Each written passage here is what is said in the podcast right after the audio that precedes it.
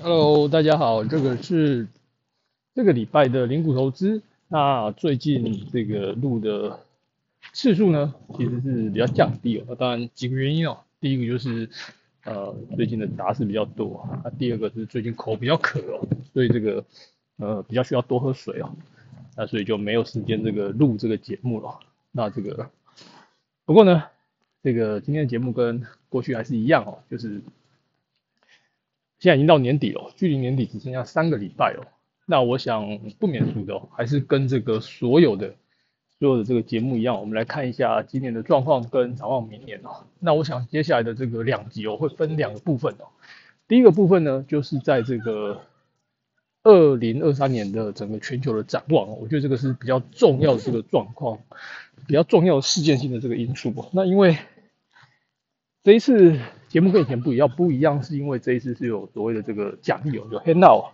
那当然讲义呢，并没有办法在 podcast 里面跟各位呈现哦。那其实本来想用其他的方式来录，但是今天试试不一样的方法哦，就是有讲义。那讲义的话，请这个大家先凭空想象，或者是呢，来大家就知道怎么样来索取啦。这个这个跟大家一样，就是呃。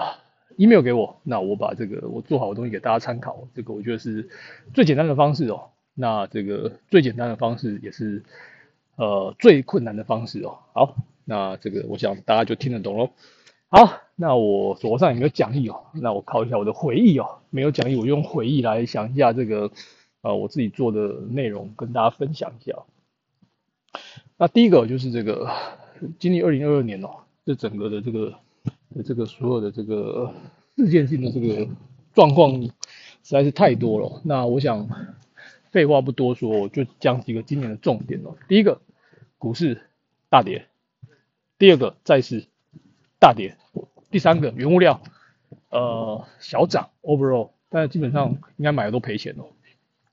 第四个，呃，crypto 虚拟货币哦崩盘哦血本无归。跳楼，那第五个就是现金哦，cash，cash 今年胜出哦，明年会不会胜出哦？明年胜出的几率，我想应该是零哦，应该是零哦。那在这边我不敢大胆预言，但是可能性是很高哦。基本上 cash 明年应该会是垫底的一个状况。那垫底还会不会有人更差？一定还有嘛。好，这就是今年整个回顾，讲完了。那为什么讲完这个要讲一下明年呢？因为先大家看一下，有的人喜欢触底反弹哦，像有的人喜欢买跌升反弹，有的人喜欢买跌最多。那这个对不对？都对哦。那基本上我觉得，我们现在看一下，第一个，我们第一张 slide 哦，现在讲一下为什么这个日本是失落三十年，为什么中国未来是失落？我估计啦，没有个五十年，也有个四十年，因为中国的人口呢，在现在的成长底下呢。应该是在二零二二年开始就已经呈现衰退了。如果中国未来还有几年的成长性，大概也是两三年之后也是会衰退。那这跟日本的状况一不一样呢？日本其实在二零一零年的时候，股市就已经呈现一个所谓的这个呃人人口已经呈现一个负成长了。那这个大家就可以想一下，股市是什么时候开始已经做头？那更早的时候是什么时候会有 bubble？那不过日本已经失落三十年之后，我觉得日本已经调整回来了。调整三十年之后，我觉得日本有一个很棒的这个引领的方式，跟一个引领未来成长的一个方式。那这跟命中线有关，这以后再聊。那美国呢？约略在二零四一年哦。那这个其实还蛮久的，现在二零二一哦，所以还有二十年哦，所以这个他不太需要担心。英国大概也是至少是十年后，所以但是英国有它的问题了，这个我们就先略而不谈了。所以讲几个重点，就是中国。日本跟美国，所以美国在整个大方向、大趋势跟人口结构底下，大家其实不太需要担心。中国，好，重点就是人口已经要开始往下降。大方向底下，大家就不要再去硬做，就这个追不到的这个东西，我们就不要硬追。我们要去追求我们追得到的东西，这很重要，好不好？这个纽约市场它就已经在往下走，为什么还要去买呢？不懂。好，这第一个。那第二个是说，这个明年二零二三年什么样市场表现最好？目前看起来，有从整个总金的环境来看，明年表现最好的就是中国啊，因为今年很烂啊，明年解封，所以现在大家在炒中国议题。所以呢，中国一样再度展现了它长期空头的一个走势哦，涨快急涨，跌多跌久哦，这个这个是很厉害哦。从从中国股市两千零七到零八之后，永远不变的，一涨哦就给你涨个两三倍，跌就给你跌五年哦，那涨就涨了三三五十趴，而且都可以在短短半年之内就涨完了。因为这个讲到这个就不免再讲一下这个我在二零一五一四。四年的时候的沪港通刚开始的这个部分就是呃要开放之前，大家都没有任何兴趣，因为从二零一二年开始，我从我那时候在做中国的股票，一路就是跟躺在地上一样，躺了整整两年半哦，结果到第二年年末沪港通大家一开始不信解，结果重压之后，突然短短就急喷。呃，反正 anyway，这个是一个不可思议的事情，所以中国永远是在走这个逻辑哦。那这个就代表它就不是一个正常的市场，这个大概我讲了八百遍了，就没有人理我，哎，无所谓了，反正喜欢听的你就听，不喜欢听的也没关系，不要听哦。好。为什么讲那么多呢？因为明年中国的市场又回来本来的状况，就是中国就是明年经济成长会到五个 percent，因为今年实在是很差。啊，今年有没有更差的？啊，就是香港啊，香港今年的成长率是负成长，这个简直是所有的已开发、所有的新兴经济体、所有的亚洲四小龙，就是它的负成长。香港真的是只有一个只有一个四个字可以形容：明日黄花，越来越惨，惨到爆炸，好不好？惨到脱裤。输到脱裤哦，这个趋势上哦，在这个这个所有的这个的市场里面呢，其实我觉得就是整个亚洲区啊，亚洲区应该是在明年应该是会表现不错。那表现不错里面最差就是香港，那香港未来的两到三年就是逐步往下，这个也没有任何的问题哦。这个它问题很多，有机会再跟大家聊一聊。那当然这个这个经验没有很多，但是就是分享一下看到这个以后再说。那。中国明年表现不错，那东协表现还是很好的。我觉得东协其实一直是我长期看好的地方。东协有几个，因为毕竟东协的经济体哦，第一个就它就像一个这个青少年一样，哎，大家可以想青少女哦，或者是这个青年时期哦，其实都有很成很大的开发空间哦。那当然它成长性是很强，但是有很多国家的的这个经济底子哦，其实并没有那么的深哦。我举个例子来讲，比如像菲律宾。这个成长率都是四趴五趴，那通膨大概七八趴哦，那随时随地哦，可能有人这个枪就掉出来哦，那或者是今天换个总统突然就开枪，那大家可以想象一下今年的这个总统的这个呃菲律宾的这个总统是谁哦？这个这实在是一个很奇怪的这个国家，就是反正一样的人世袭过了二十年三十年，他小孩又回来，我不懂为什么这些事情都会一而再再而三的发生哦，或者是像是这个马来西亚今年也选完了。呃，以前是一个九十几岁，呃，出来当总统。那其实我觉得他谁当总统都不重要，重点是那个人当总统之后，其实我觉得大家他们的国家应该是要很很棒，就是因为他们是一个很长寿，这么老九十几岁还可以统治国家。结果现在换一个曾经犯过这个基奸罪的人哦，来当这个他们的这个总理，这个真是很很特别的地方。好，这样的地方我们先不要去看它，但是马来西亚其实不错了，就是说，其实我还是看好双印哦。啊，光是听到这个就就就不一样了，双印对吧？两个印，印一次还不够，要印两次哦。一个叫印度，一个叫印尼。那我自己我比比较看好是这个印尼哦，它就是一个中度成长，然后比较稳定。那当然他的总统会不会被换下来，这个我还不太确定哦。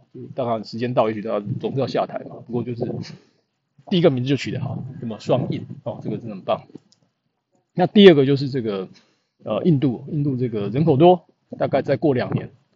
最快也许今年哦，整个人口就已经可以超过了中国，因为中国负成长嘛。那印度一直在成长，哦，就是一直在长大，所以中国的这个人口是衰退，那印度就十四亿了，这个人口成长。那当然印度有它的问题，就是它的这个种姓主义哦，这个也不讲，我们就大方向来讲，这个双印啊，这个名字好。那越南其实不错，越南其实不错，因为越南是一个这个呃人口超过一亿的国家。印尼到二点五到二点六亿。那菲律宾也将近一亿哦，我讲的国家人口都很多，这个有人哦，就是有活力哦，有活力就有优势，所以无论是内需或者是输出人口都是很棒的那个地方。那东西来讲，我觉得明年不错。那喜欢中国的就去买，我就讲个逻辑给大家分享，就是中国它就像是一个，假设我今年考试，今年只有考，我平均每年我大概都六七十，还有个有一个学生，他平均过去大概就是考三十，他有一年他只考十分，我考十分，那隔年他只要变，他只要考到二十分，他就是一倍。那如果以美国，他是一个长期是一个好学生那样，他长期大概就是考八九十分。那他可能去年呢，呃，应该说对，假设今年哦，他八十分，那变六十五，这个变很烂。那六十五再回到八十，或六十五再回到七十五，这成长性才一点点。那到底大家是要买一个长期是一个的这个好学生呢，还是要买一个呃平常成绩就很烂，就是放牛班，然后偶尔有一年更糟，从 B 班 B 段班到 B 减，突然有一年从十分变考二十分，哇，好像分数 double。大家想一下这个逻辑就可以了。那不过好，这个屁话太多，反正就是亚洲我就不看好，中国跟香港啊，我最我只看好很硬的双硬，好不好？那喜欢吃个越南菜，也许明年有机会，因为今年实在跌太多了。这个啊，反正这个总是有些金融机构抢着当最后一只老鼠，呃，很奇怪，不太懂。那讲到这个讲插小插曲哦，就是千万哦，最讨厌听到就是说跌很深，赶快买啊！跌很深，只会越跌越深哦。那所有在买中国的人哦，跟我说中中国他赚到很多钱哦。老实讲哦，这个小弟实在是不太相信哦。哎，小弟实在不太相信，这个不要骗我了。哎，这个我技术很差哦，但是我技术真的很差，但是这个要比我好的，我看应该也不是很容易。好，那这个又是屁话讲一堆。好，讲完这个，那再讲什么？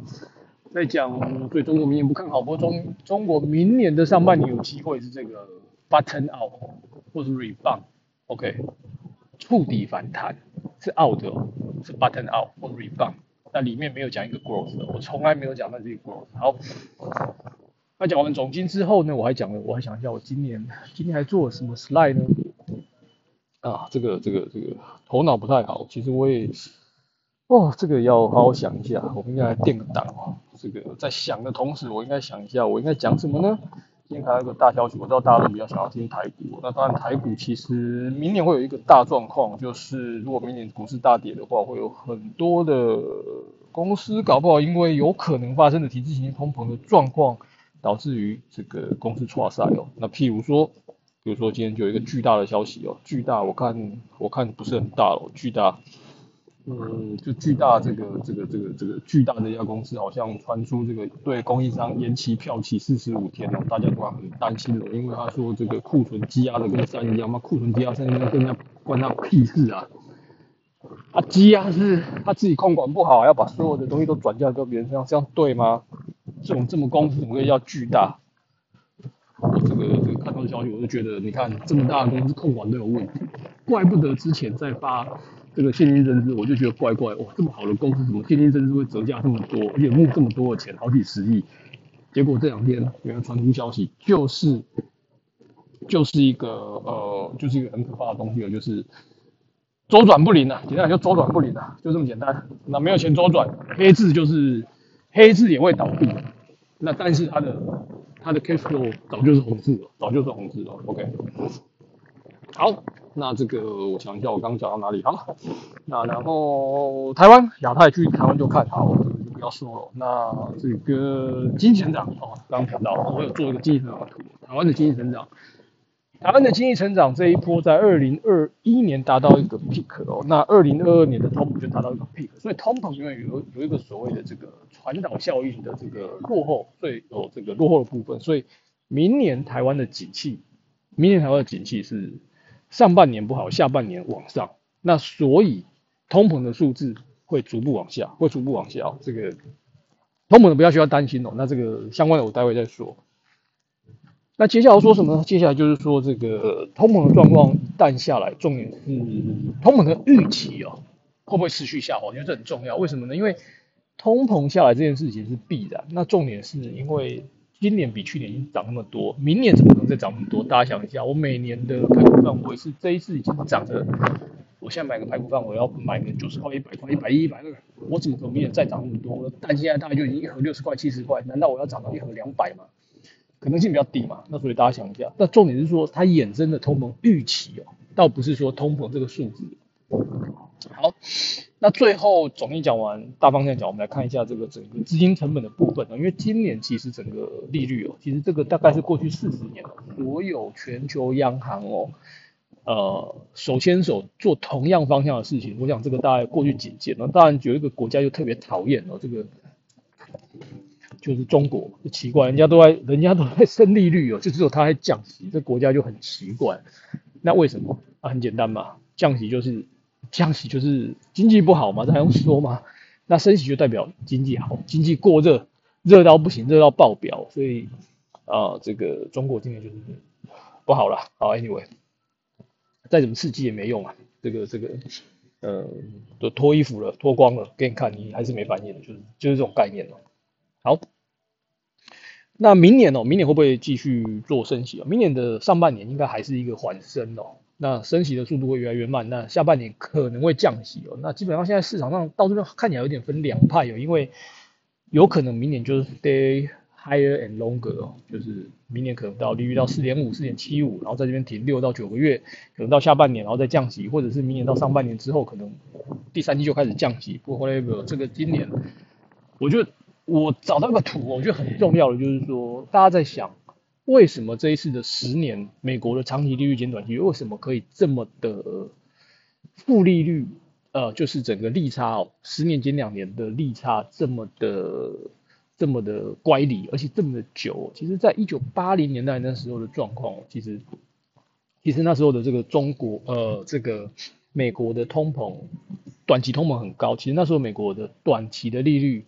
一直调利率比长天期的利率要高，其实维持了一年半到两年，其实是很久的。所以这一次美国的长天期的利率低于短天期的利率，大概也才半年超过。所以其实算不算很久？其实不会。所以假设我抓一个中值的话，大概会落在明年的上半年。那简单来讲，就是到明年上半年可能会慢慢的回归。但是，但是如果短天期的利率是 stay higher for longer，所以明年如果做十应该说这两年做十减二的这个利差型的产品的人，大概就是套牢。的可能性很高哦，甚至是亏钱。好，为什么要讲这件事情呢？因为银行是做一个杠杆的行业，银行是什么？以短之长哦，这个借短放长。那我借的成本高，我放的成本低哦，那就是赔钱。所以这件事情呢，只要时间的维持太久在负值，其实对市场中就会有几个风险。第一个，银行会有问题哦。要有问题要怎么办呢？就缩资金。缩资金要怎么办呢？就跟就跟这个，就跟这个谁，就跟这个企业啊，送资金。那企业没钱怎么办？企业没钱就错赛。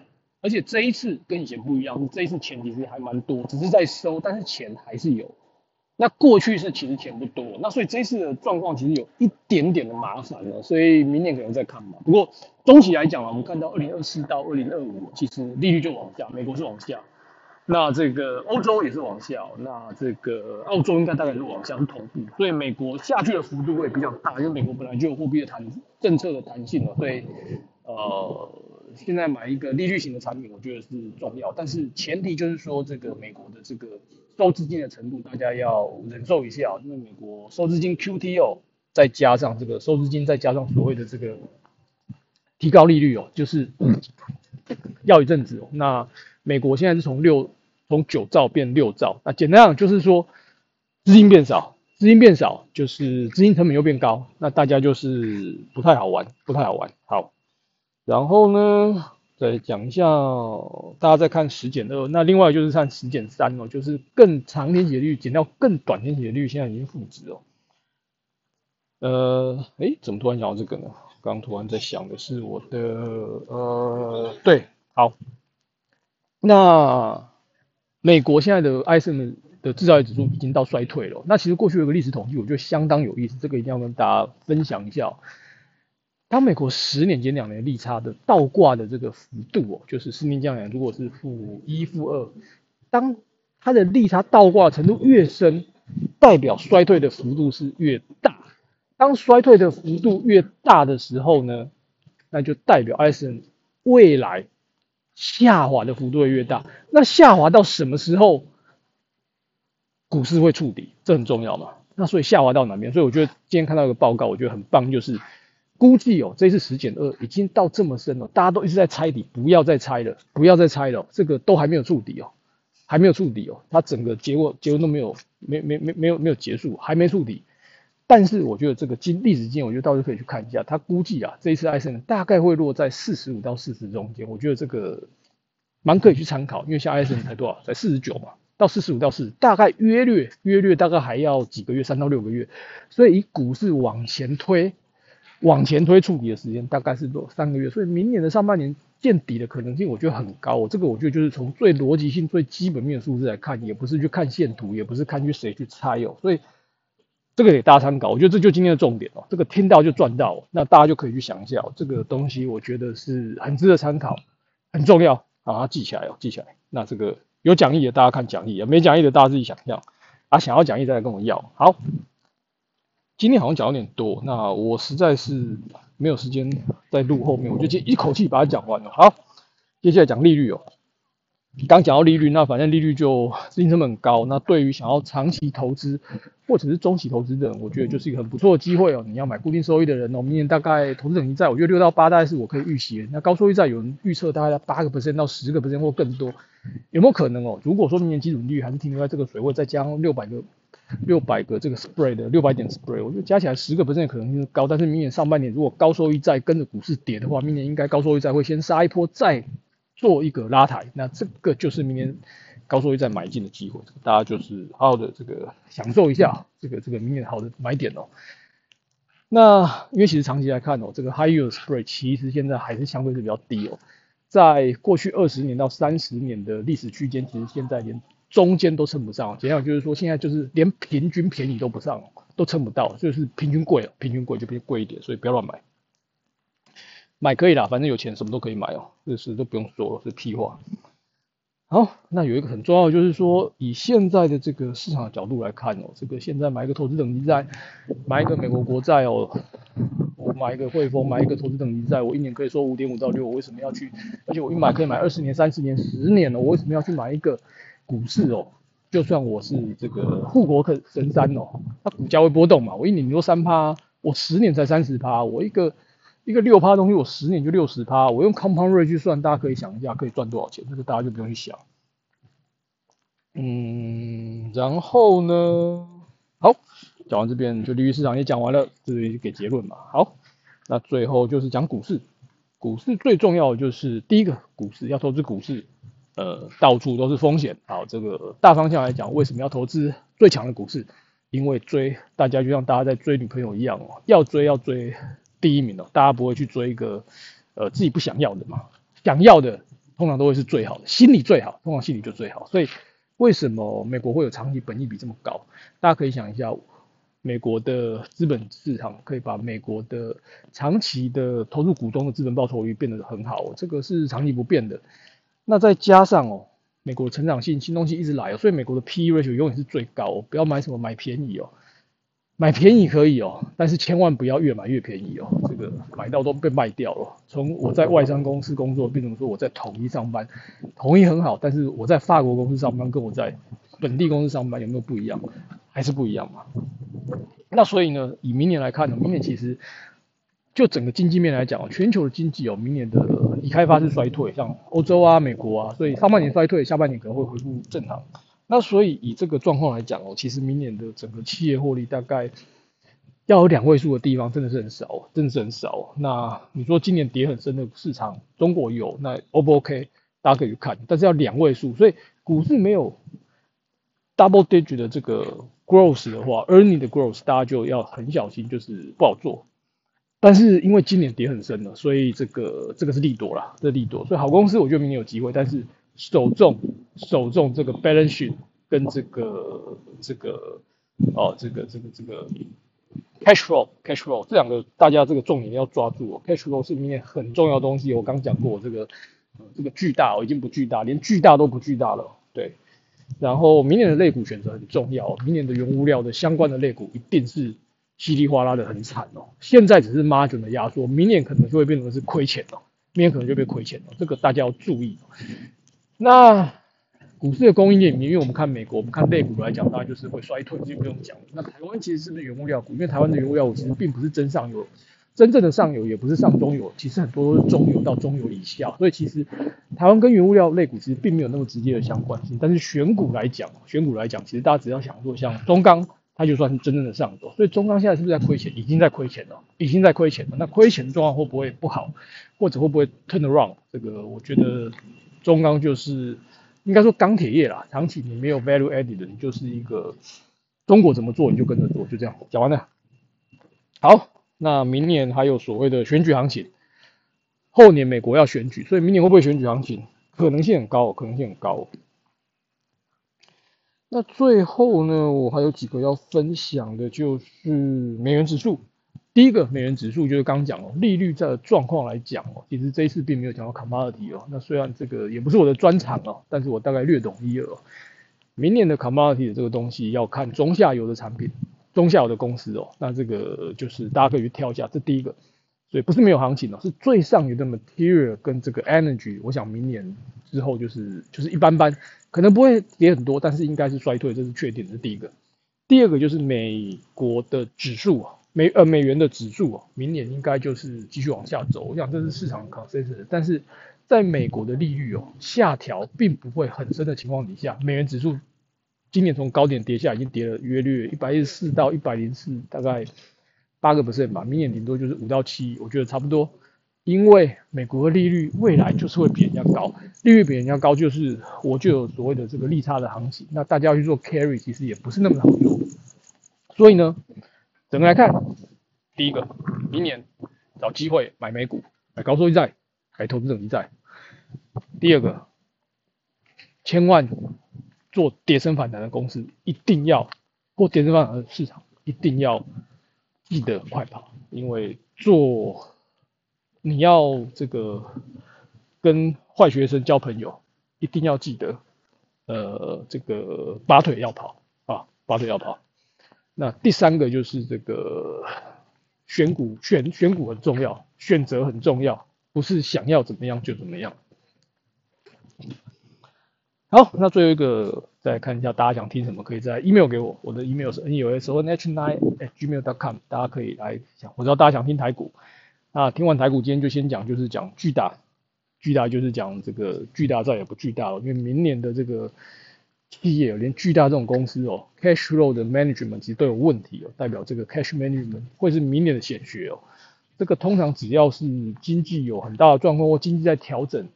不是那么好的情况底下，其实，在 cash management、credit risk 的 control 其实就会是一个很大的显学。明年肯定哦，明后年肯定是这样的状况会产生哦。所以整个状况来讲，就是明年，请大家务必务必一定要记得，务必务必要记得，那个有些公司应该会出事哦，这个是必然哦，这个是必然。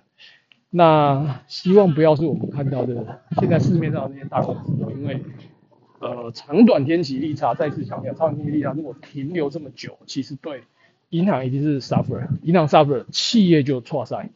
那所以这个跟大家分享，呃，投资没有一帆风顺，但是千万不要，千万不要受伤哦，因为这个这个只要一次跌倒，要再爬起来是很难的。因为我们这种年纪哦，就是呃可以可以这个可以骨折。但是绝对不能重伤哦，不然很难爬起来。好，就这样喽，拜拜。